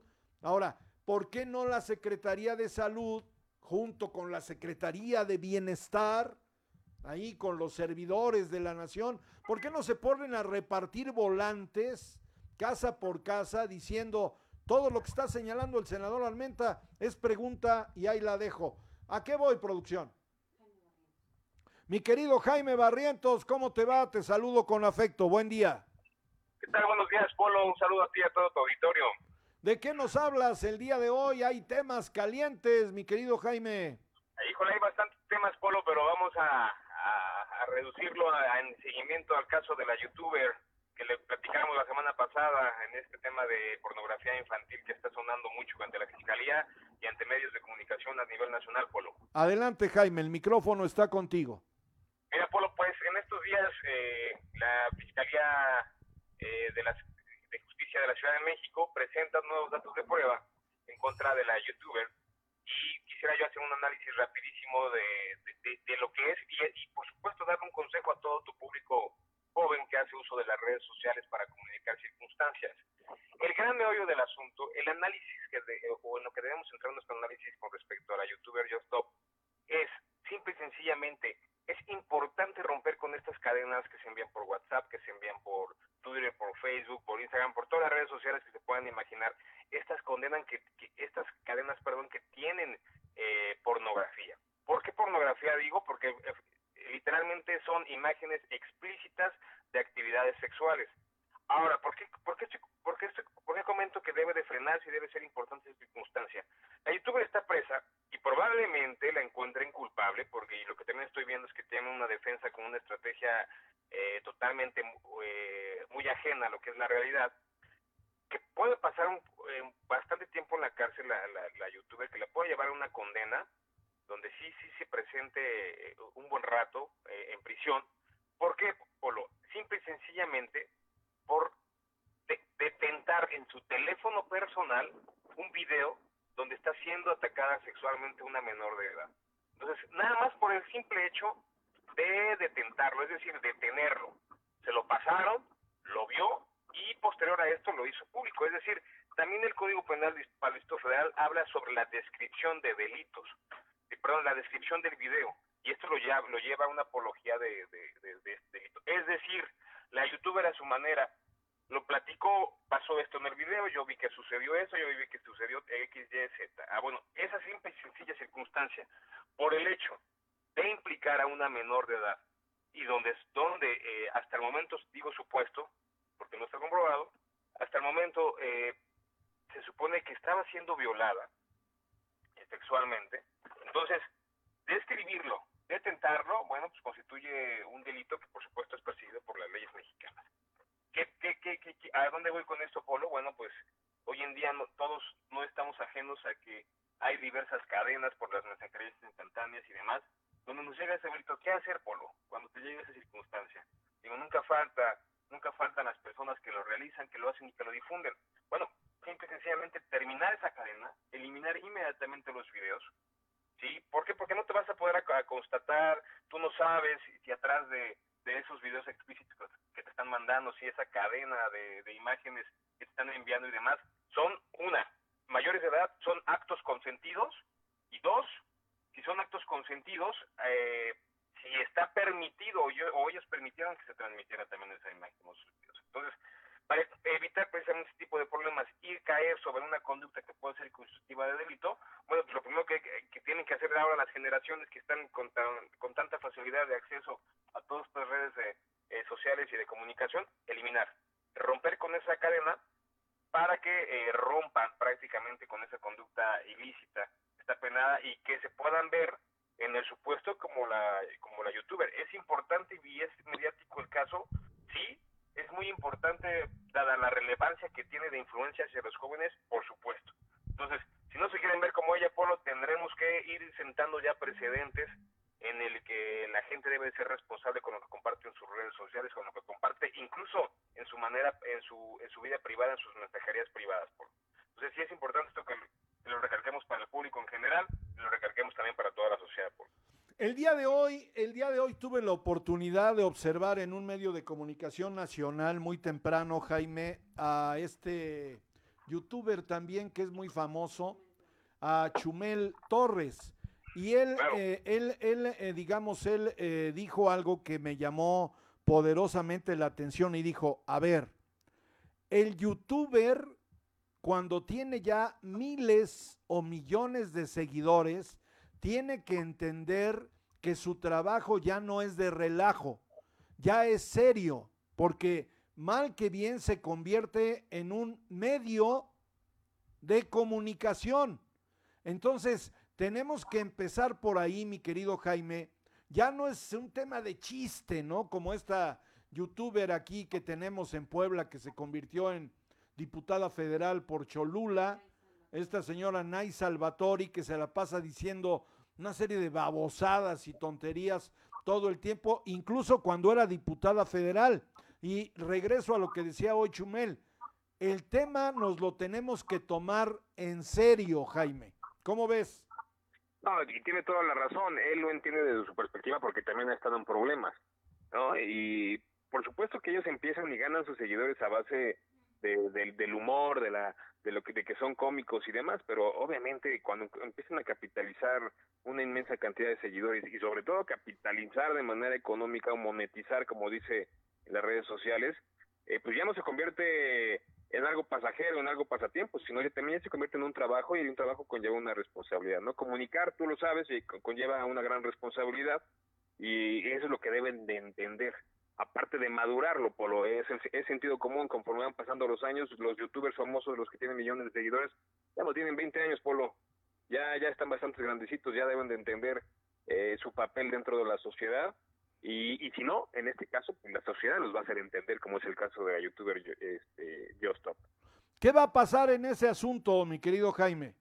Pues mira, Polo, eh, están, están en este mismo momento están en la etapa procesal que se llama de investigación complementaria, es donde la fiscalía va a seguir aportando y va a seguir investigando ahora medios de prueba para eh, eh, para preparar el juicio oral que va que va a realizarse en contra de, de la famosa eh, youtuber. ¿Qué, ¿Qué, qué, va a pasar? Bueno, pues eh, muy seguramente también la defensa aporte algún dato de prueba, algún medio de prueba que eh, intentando desvirtuar las pruebas de la fiscalía, ¿no? Esto va a llegar a los tribunales grandes, Polo.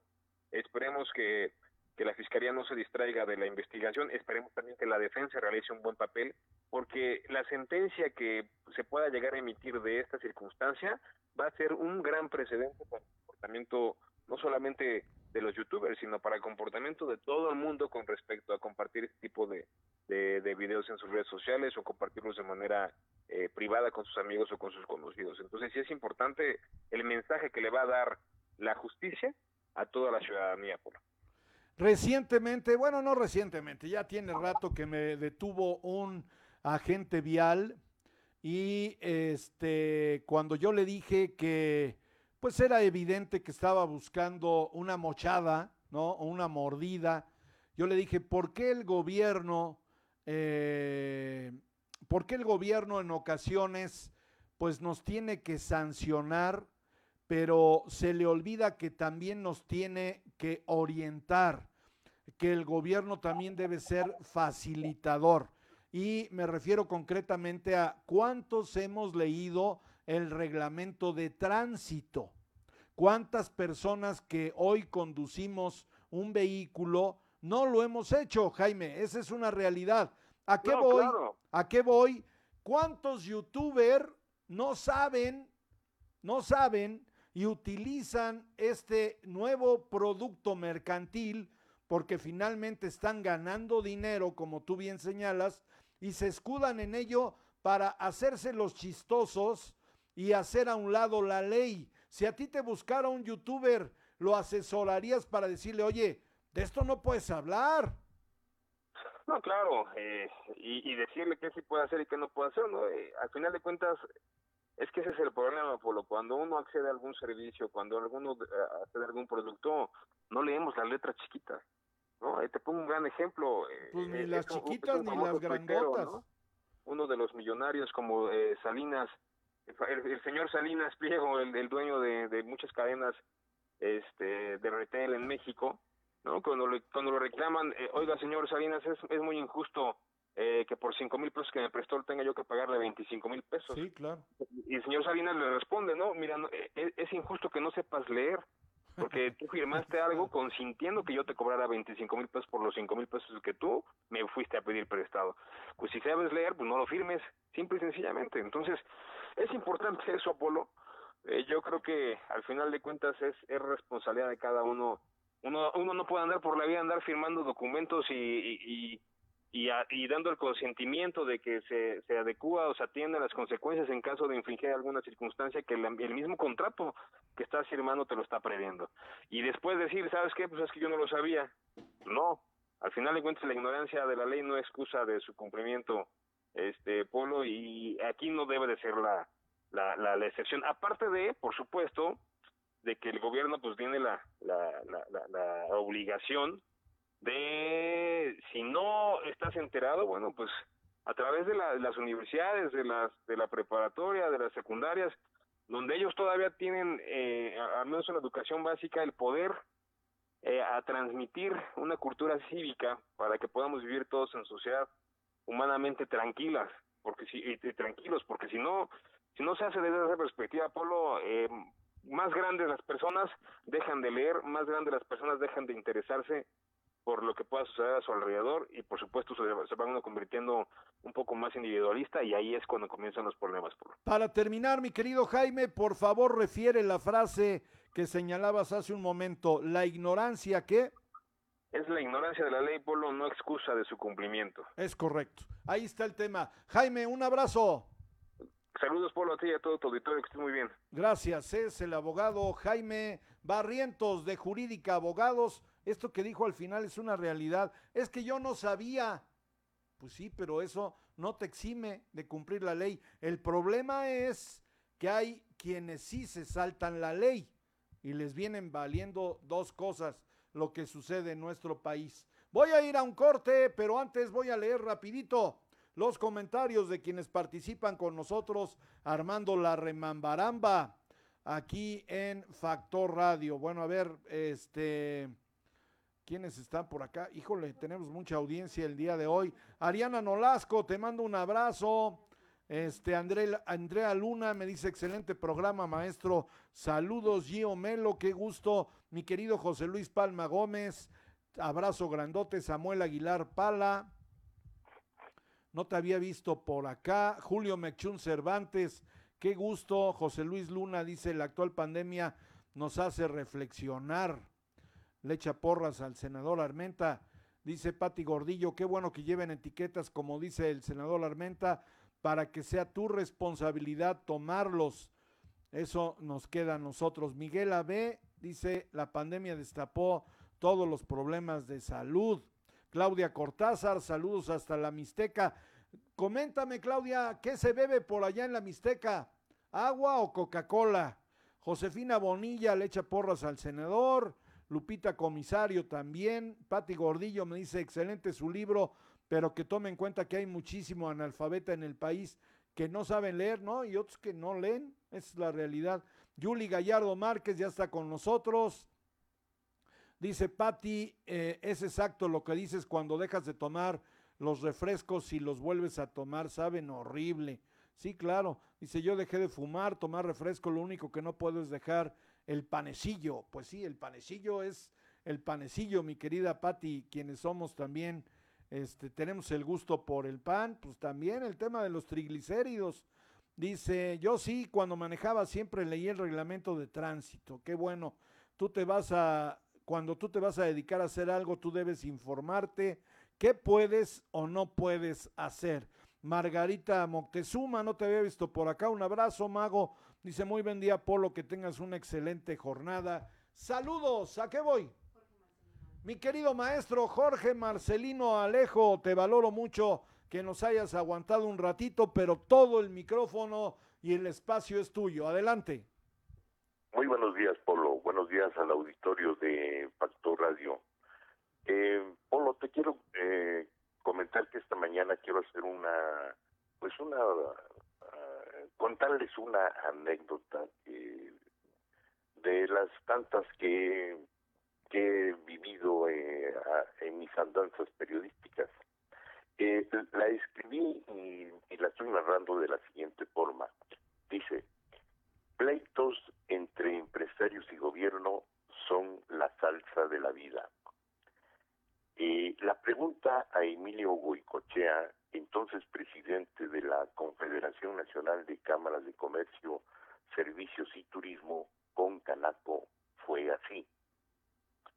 Señor Goicochea, ¿hasta cuándo se van a terminar los pleitos entre empresarios y gobiernos?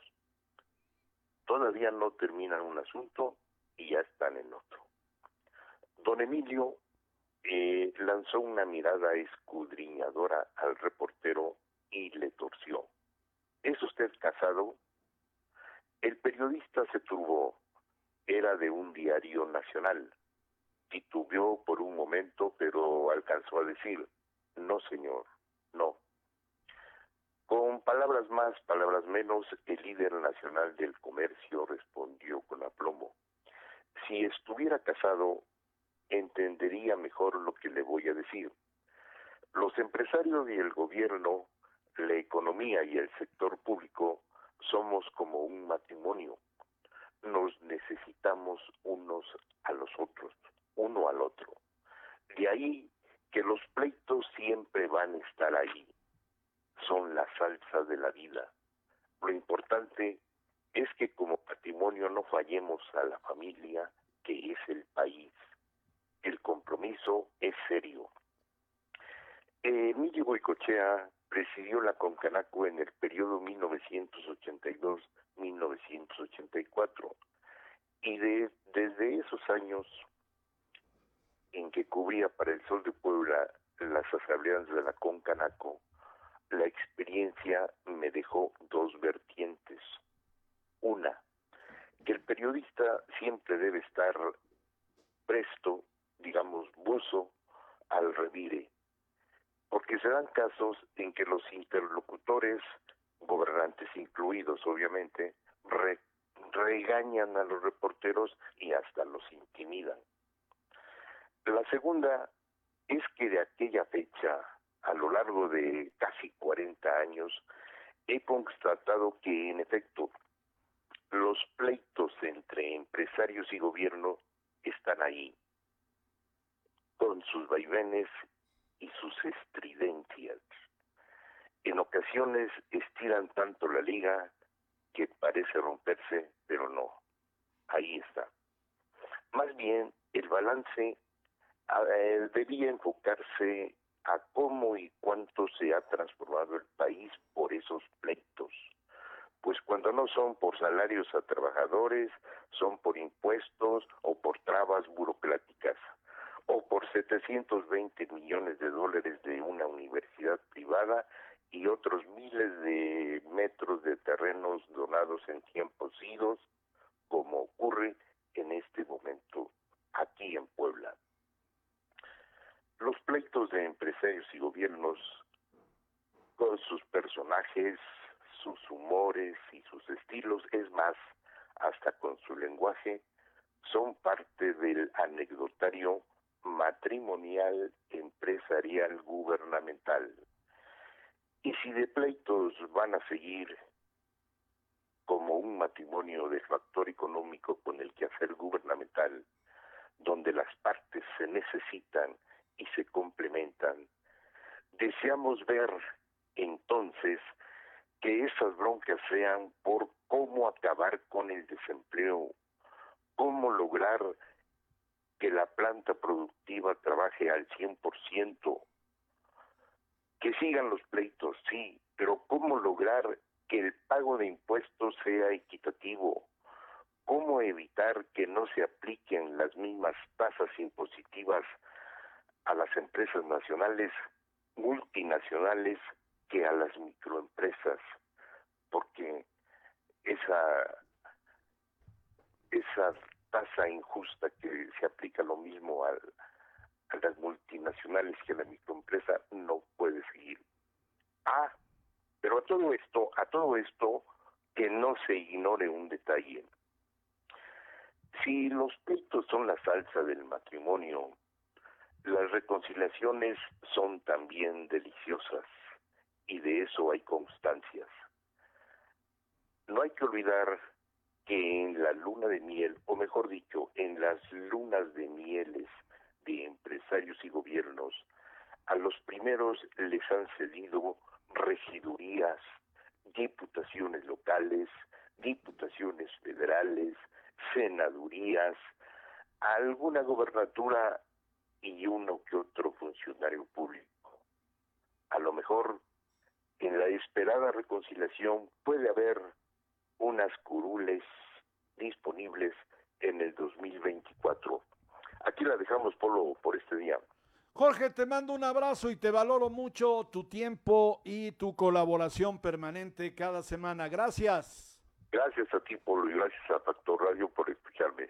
No, al contrario, gracias. Es el maestro Jorge Marcelino Alejo. Usted puede encontrar agenda empresarial en el Sol de Puebla eh, por internet, ¿no? En la página del Sol de Puebla o comprar directamente con el voceador. Ya nos vamos. Gracias por habernos acompañado en la transmisión de este programa. Claudia Cortázar me dice, hola maestro Polo, muy buenos días. Claro que por acá toman mucho la Coca-Cola y sí saben que hace mucho daño. En las pláticas que nos dan en el centro de salud nos, lo dicen, pero no entiende la gente. Dicen que si se mueren, pero llenas no desea, ¿qué? Llenas no deseando, ¿cómo ve? No, pues muy grave. Muy lamentable, aprovecho a través tuyo, Claudia, de mandar un abrazo a todos nuestros amigos de la Mixteca poblana, la región de Tepeji, Acatlán. Cuídense mucho porque el COVID está pegando horrible. Ahí hay mucha migración con la Unión Americana. Hay que seguirnos cuidando. A nombre de mi equipazo de Saraí Muñoz Limón en la dirección ejecutiva, de Elvira Gaitán Cortés en la coordinación de enlace de Sara Paola Flores en la asistencia de producción y de Marco Campo en Twitter. Gracias, nos seguimos todo el día en las páginas que tiene Factor Radio. Cuídense mucho. Adiós.